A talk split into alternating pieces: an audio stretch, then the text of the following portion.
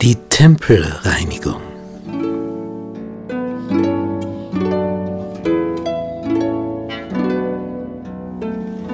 In Jerusalem ist das Tempelgelände von großen Ausmaßen gewesen, vor 2000 Jahren.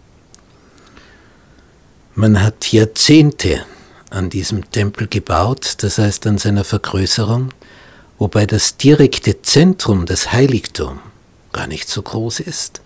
Aber dann kommen die Vorhöfe. Für die Männer, für die Frauen, für die Fremden. Und diese Vorhöfe waren von großer Größe und eigneten sich hervorragend für Händler, um dort ihre Waren anzubieten vor allem die, die man braucht, um dann im Tempel Opfer zu bringen, zum Beispiel Schafe, Tauben und andere Dinge, die zum Opfern nötig sind. Es ist bequem und einfach, wenn man sein Opfertier direkt dort an Ort und Stelle auf dem Tempelgelände erwerben kann, denn dann musst du dein Tier, dein Schaf, nicht mühsam vielleicht Tage Reisen weit durch die Gegend treiben. Um jetzt hier entsprechenden Gewinn dafür zu bekommen, haben die Geistlichen, Pharisäer, Sadduzäer, das Tempelgelände an Händler vermietet, verbachtet. Sie haben also für jeden Handelsstand, der sich dort befand, jede Bank, für die Wechsler, dafür musste bezahlt werden. Und damit es noch einmal mehr bringt, hat man im Tempelbereich eine eigene Währung eingeführt, nur für die Vorhöfe des Tempels. Man musste also, wenn man dort was erwerben wollte, zuerst wechseln in die Tempelwährung und die galt eben nur im Tempelbereich. Und bei jedem Wechsel hat natürlich der Wechsler der die Münzen da auf seiner Bank aufgeschlichtet hat, davon auch der Name Bank, hat das Ganze so funktioniert, dass eben der Wechsler dabei profitiert und verdient. Infolgedessen, dass also hier eifrig gefeilscht und gehandelt wurde und man sich als Kunde wieder aufgeregt hat, dass schon wieder eine Preissteigerung ist in diesem Jahr gegenüber dem letzten, war also hier ein Schreien und Lärmen und das Brüllen der Tiere und das ging drunter und drüber. Also Lärm ohne Ende im heiligen Tempelbereich. Und jetzt kommt Jesus und sieht dieses ganze Treiben. Und er stellt sich an einer Tür von einem dieser Vorhöfe auf und beobachtet, was da geschieht.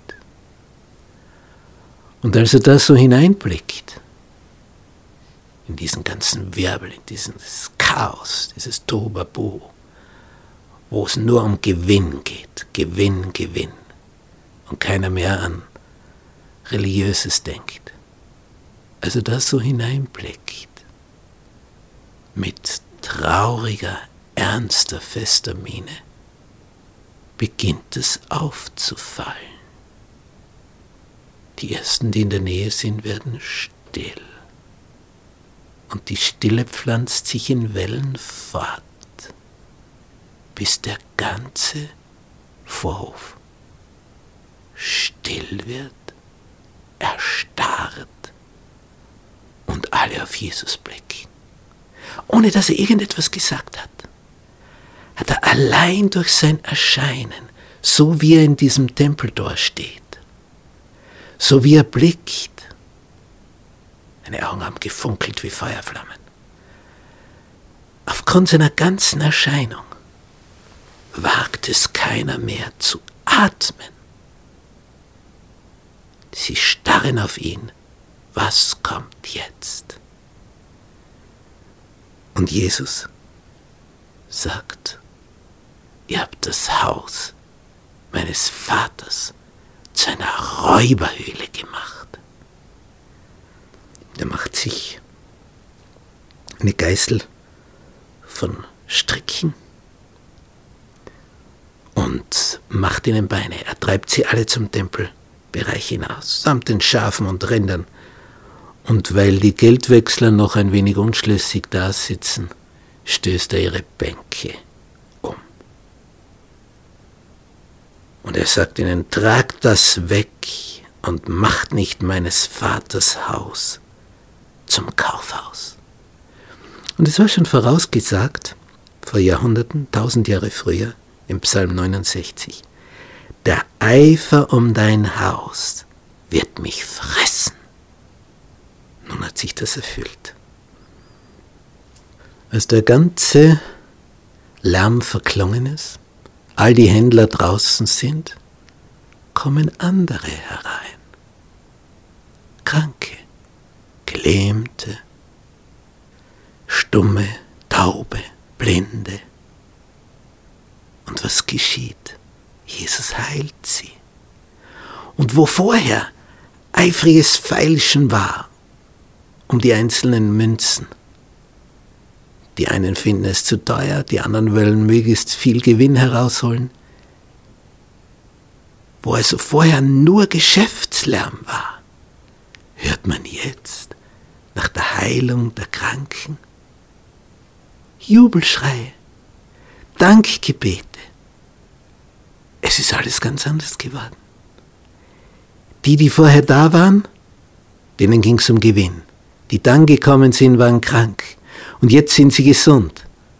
Und das pflanzt sich fort und fort. Es ist Jubel ohne Ende.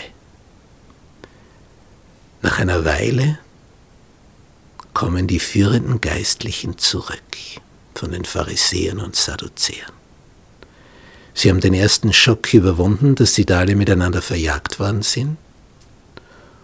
Und jetzt kommen sie wieder mit stolz geschwellter Brust daher.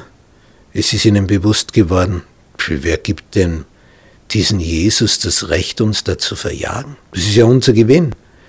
Wenn die Leute verjagt werden, die Händler, dann haben wir keine Einnahmen mehr. Und jetzt gehen sie hin zu Jesus und sagen, wer hat denn dir erlaubt, das zu tun, uns da zu verjagen? Aus welcher Vollmacht tust du das? Wer ist dein Auftraggeber? Uns hast du nicht gefragt. Und wir sind hier die Herren im Tempelbereich.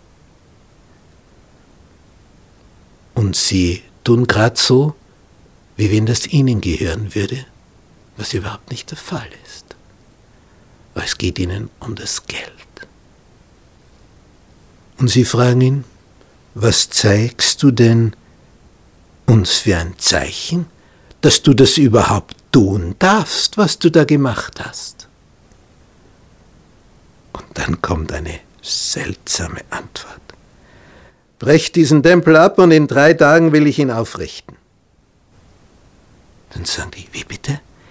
Dieser Tempel ist in 46 Jahren erbaut worden. Und du willst ihn in drei Tagen aufrichten? Aber was hat Jesus gemeint? Er sprach vom Tempel seines Leibes, das am dritten Tage auferstehen wird. Und später dann, als er auferstanden war von den Toten, haben seine Jünger daran gedacht dass er dies damals schon bei der Tempelaustreibung gesagt hatte.